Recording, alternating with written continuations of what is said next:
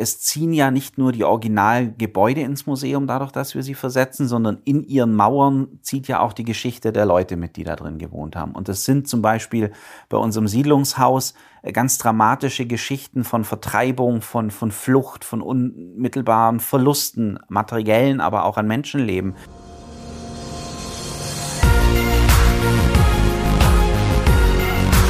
B und P Business Talk. Der Wirtschaftspodcast aus der Metropolregion Hamburg. Präsentiert von Business and People. Ja, hallo, mein Name ist Tobias Pusch. Mit meiner Firma Wortlieferant produziere ich diesen Podcast. Ja, diese Episode war für Host Wolfgang Becker und mich so ein bisschen eine Zeitreise. Und zwar zurück in die 70er Jahre. Ja, wie kann das funktionieren? Geht nicht? Doch, und zwar im Freilichtmuseum am Kiekeberg. Denn dort gibt es ja die Königsberger Straße, da werden so lauter historische Nachkriegsbauten ähm, dargestellt, originalgetreu. Und ja, das neueste Stück dieser echt wahnsinnigen äh, Kollektion, wenn man so möchte, ist das Quellehaus. Also ein Haus aus den 70er Jahren. Das ist ja komplett aufgebaut mit äh, Innenleben, alles was dazugehört. Man kann da reingehen, man kann quasi in die Wohnung, in dieses Haus reinschnuppern und sich da umschauen. Eine fantastische Sache, die in Deutschland ihresgleichen sucht war auch nicht ganz billig. 6 Millionen Euro hat das gekostet, diese Gebäude alle dorthin zu bringen. Da ist auch so eine alte Tankstelle bei und so. Ganz faszinierend. Warum das ähm, ja ein wichtiges Projekt ist, diese Straße zu erbauen und auch wie ein Museum eigentlich solche Summen stemmen kann, gerade auch in Corona-Zeiten, das erzählt Stefan Zimmermann, das ist der Direktor des Museums. Und ähm, ja, es ist äh, ganz faszinierend, auch einfach mal zu sehen, Wirtschaftsfaktor Museum hat man gar nicht so auf dem Zettel. Eine ganz spannende Episode. Viel Spaß beim Zuhören. In unserem neuen Podcast befinde ich mich hier auf einer Zeitreise. Ich sitze hier im Wohnzimmer des Quellehauses, ein Fertighaus, das hier in der neuen Königsberger Straße auf dem Kiekeberg aufgestellt worden ist. Mir gegenüber sitzt Stefan Zimmermann, Direktor des Museums. Und ähm, mit ihm wollen wir uns ein bisschen darüber unterhalten, wie eigentlich so die wirtschaftlichen Aspekte in einer so herausfordernden Zeit erfüllt werden können. Welche Dinge muss man bedenken? Wie kriegt man eigentlich alles bezahlt, was man bezahlen muss? Vorab vielleicht ein bisschen was zu seiner Person. Herr Zimmermann ist seit vier Jahren hier äh, Direktor und Sie leben in Asshausen. Sind Sie schon gut angekommen hier? Ja, auf jeden Fall. Eine schöne Gegend mit viel Lebensqualität. Ja, Sie sind auch so mitten im ländlichen gelandet. Genau. Asshausen ist ja auch dann ganz kuschelig eher so, ne? Genau. Und trotzdem, sage ich mal, Hamburg vor der Tür. Ja, das nutzen Sie so wahrscheinlich auch, ne? ja, natürlich. Ja in, in, vielerlei Hinsicht, vor allem was das Kulturangebot betrifft, natürlich. Ja. Ähm, das Quellehaus hier, also Podcast kann man ja immer nicht sehen, aber ich würde mal jedem Hörer sagen, kommt hierher, guckt euch das mal an. Es ist wirklich der Knaller. Ähm, ist eins der jüngeren Objekte in der, in der Königsberger Straße. Wie ist der Stand des ganzen Projekts? Und sagen Sie mal ein bisschen, was ist Sinn und Zweck der Königsberger Straße auf dem Kickeberg?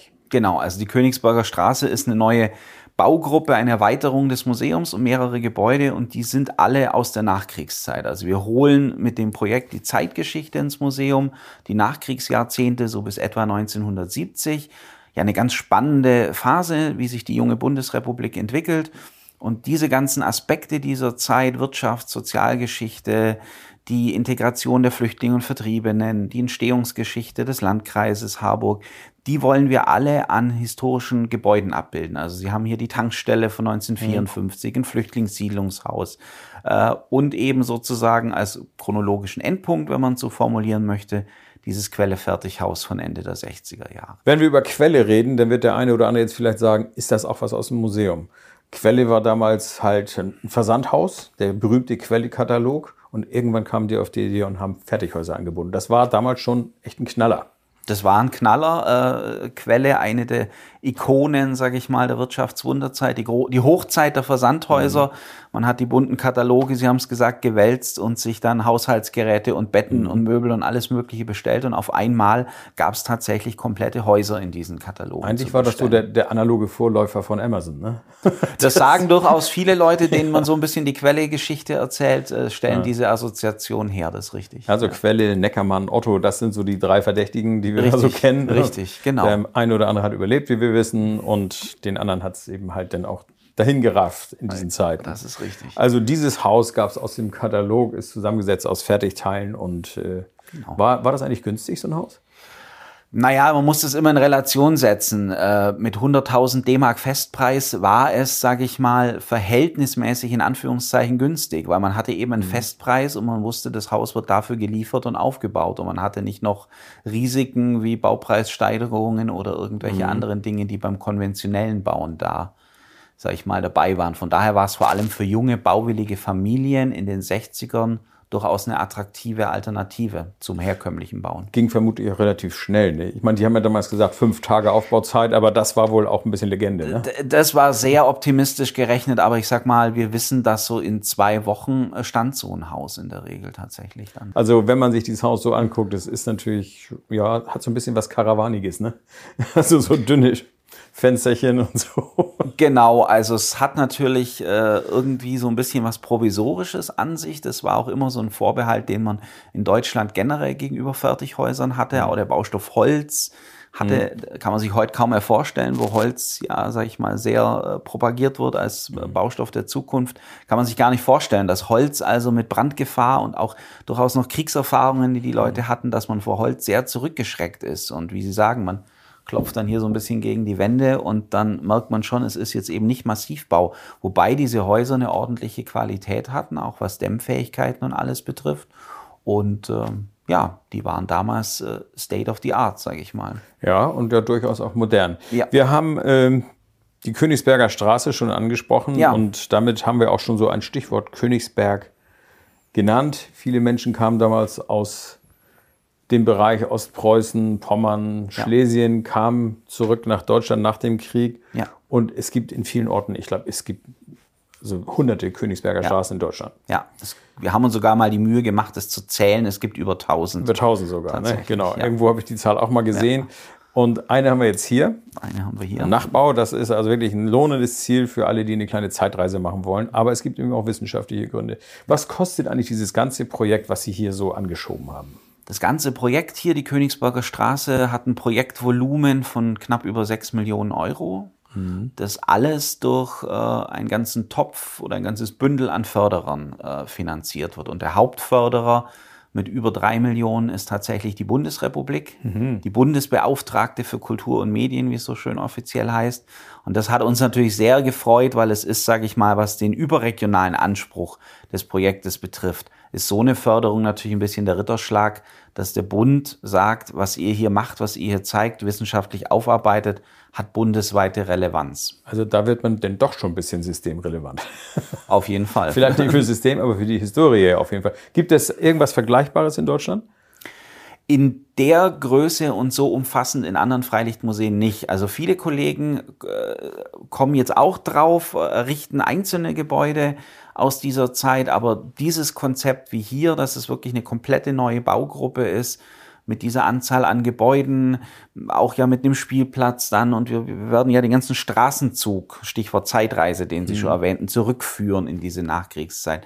Da sind wir jetzt vom, ja, vom Volumen her bisher schon äh, das größte. Projekt. Gut, wir reden hier aber nicht über Folklore. Also Nein. es geht nicht darum, alte Gefühle wachzurufen und nachher, wie war das alles toll damals mhm. und auch nicht über um eine Überzeichnung der Zeit. Nein. Die war anstrengend. Das waren zwar die guten Jahre, die Wirtschaftsaufbaujahre, das ja. Wirtschaftswunder, schon gefallen hier als Stichwort, aber es war natürlich auch eine sehr herausfordernde Zeit. Und die Menschen, die in diesen Häusern lebten, hatten oft ja auch eine harte Geschichte. Die hatten wie, wie, wie taucht diese Geschichte auf? Die Geschichte taucht auf, genau in dem, wie Sie sagten. Also es ziehen ja nicht nur die Originalgebäude ins Museum, dadurch, dass wir sie versetzen, sondern in ihren Mauern zieht ja auch die Geschichte der Leute mit, die da drin gewohnt haben. Und das sind zum Beispiel bei unserem Siedlungshaus äh, ganz dramatische Geschichten von Vertreibung, von, von Flucht, von unmittelbaren Verlusten, materiellen, aber auch an Menschenleben. Das ist der Wiederaufbau hier, der, der Anfang in einer neuen Heimat. Also man spürt ganz stark äh, diese Zerrissenheit der Anfangsjahre, dieses geht's vielleicht doch wieder zurück in, in, die, in den alten untergegangenen deutschen mhm. Osten. Wie schaffe ich es mir hier eine neue Zukunft aufzubauen mit quasi nichts außer dem Inhalt von zwei Koffern? Und äh, das ist uns ganz wichtig, das differenziert darzustellen, um eben, wie Sie sagten, diese Wirtschaftswunderromantik auch so ein bisschen zu brechen. Ja, also diese ja, ja. Integration der Flüchtlinge war unterm Strich sicher eine Erfolgsgeschichte. Nur es muss jedem klar sein, dass die unter großen Schmerzen für die mhm. Beteiligten erreicht worden ist und auch viel Aufgabe von, auch Selbstaufgabe von bestimmten also Dingen. In diesen Wänden spukt so manches Trauma herum. Ne, das muss man ja so sagen. Genau. Von Vertreibung, von Ausbombung. Viele sind ja auch hier in den Umkreis gezogen. Ähm, weil in Hamburg viel zerstört worden ist. Das genau. heißt, auch in diesem Haus hat ja mal die Familie Gröll gewohnt. Und die Richtig. Familie Gröll hat in Winsen sich dieses Fertighaus ja. auf die Wiese stellen lassen. Äh, die letzte Bewohnerin, Frau Gröll Senior, wenn ich so sagen will, die dann das Haus sogar dem Museum überantwortet hat, die hat hier äh, bis, zum, bis zu ihrem Lebensende in dem Haus gewohnt. Genau. Also, das heißt, auch dieses Haus ist eine Spende. Sehe ich das richtig? In gewisser Weise ist dieses Haus eine Spende. Es ist so, ja, ja, es ist so ziemlich die größte Spende, die wir natürlich bekommen können, ein ganzes Haus und das bekommen wir auch nicht täglich angeboten und da müssen ganz viele Rädchen ineinander greifen, mhm. dass letztlich ein Haus wirklich seinen Weg ins Museum findet. Das ist schon vor eine ein, sehr... Vor allen Dingen auch mit der Einrichtung. Das, das ist natürlich der Knaller. Das war jetzt hier natürlich für uns Museumsmenschen der Sechse im Lotto, dass es nicht nur die bauliche Hülle ist, sondern wir sozusagen das gesamte materielle Erbe der Familie mhm. äh, mit hier ins Museum holen könnten und dadurch dieser Zeitreisecharakter glaube ich, hier wieder entsteht. Ich sage, dadurch werden die, die, die Mauern lebendig. Ne? Also so, so kann man das äh, auf jeden Fall sehen. Man kann sich so ein bisschen reindenken, wie ging ja. das hier eigentlich zu. Also die Bewohnergeschichten haben für uns eigentlich die gleiche Relevanz, wie dass wir sagen, wir erhalten jetzt ein historisch bedeutsames Bauwerk, architektonisch. Mhm.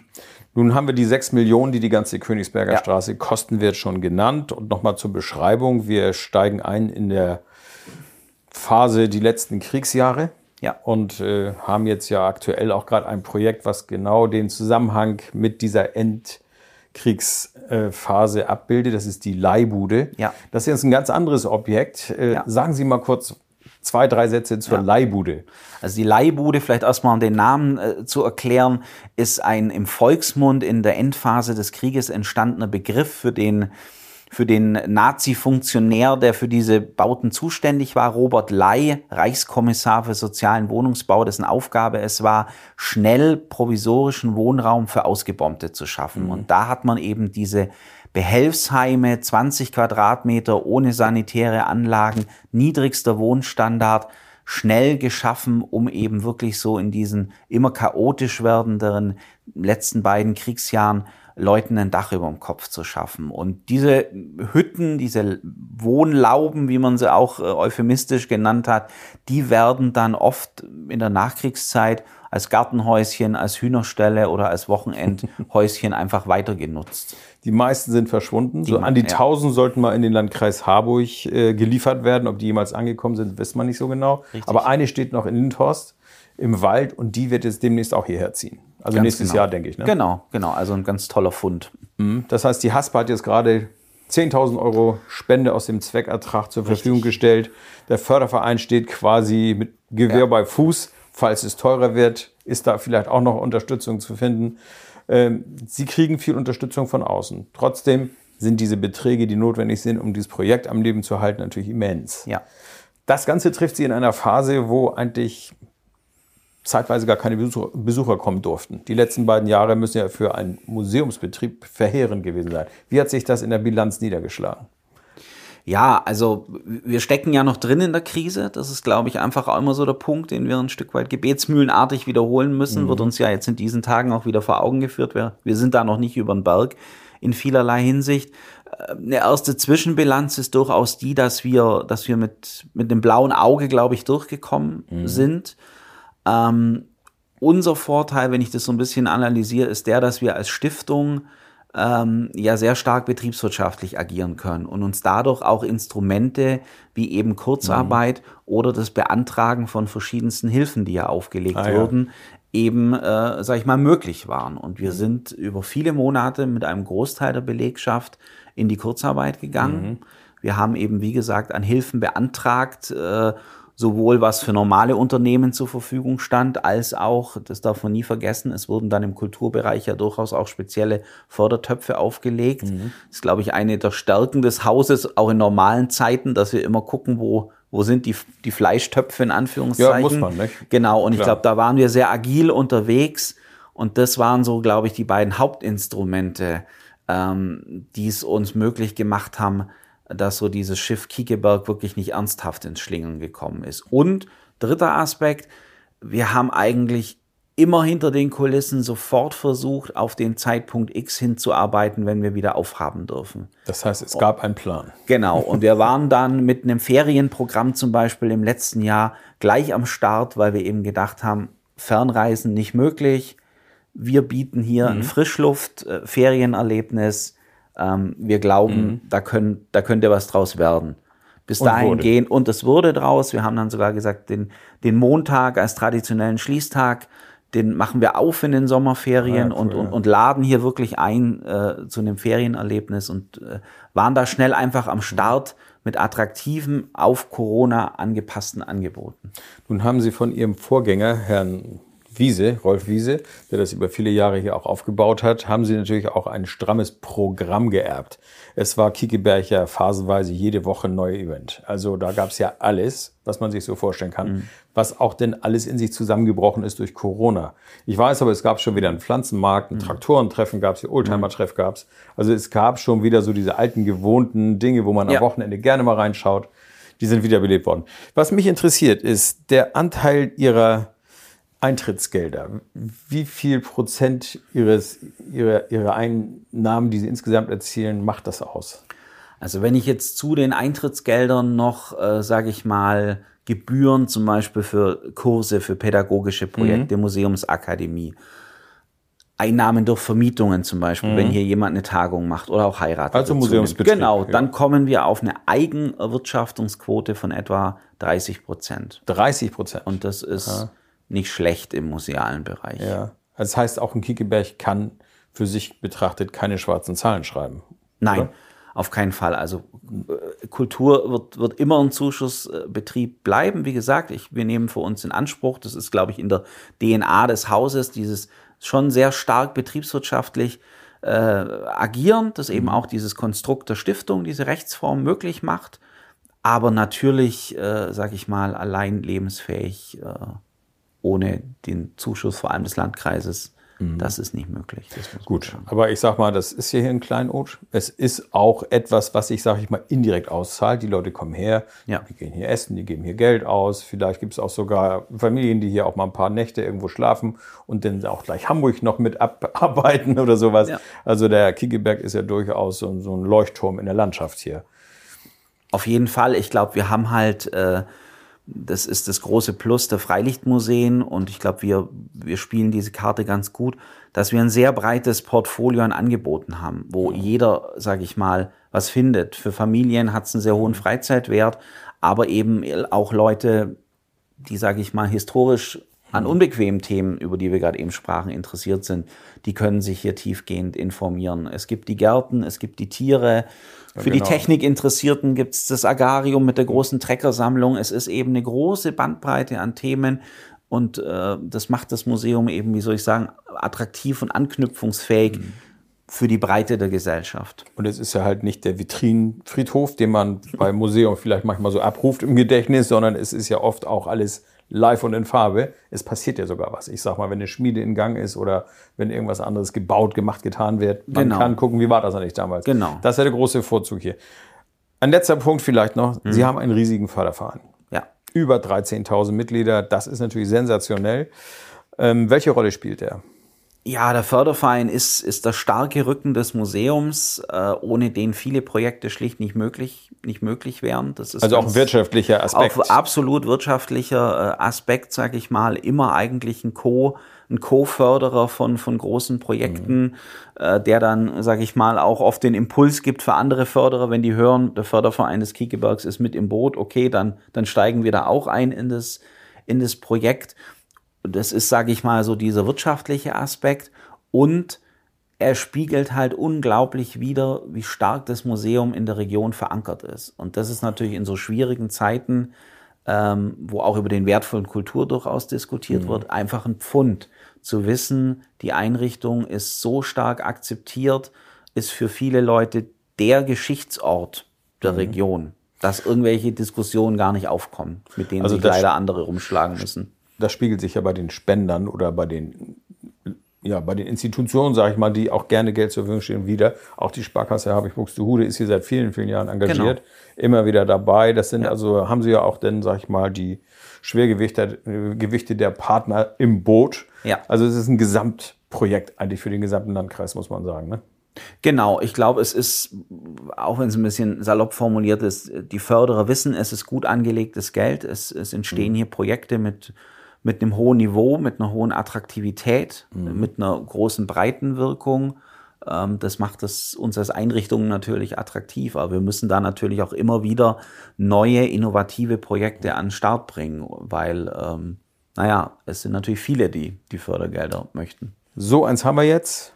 Wir kommen also aus der Endkriegszeit über die Leihbude und die Nissenhütte in die Königsberger Straße. Man kann nur jeden einladen, sich das einzugucken. Herr Zimmermann, ich sage schönen Dank für dieses Gespräch. Ja, sehr gerne.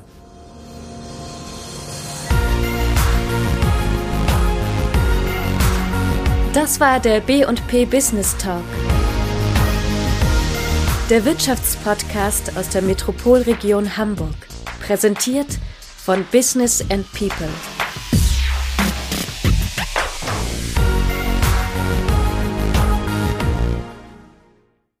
Dieser Podcast wurde produziert von Wortlieferant.de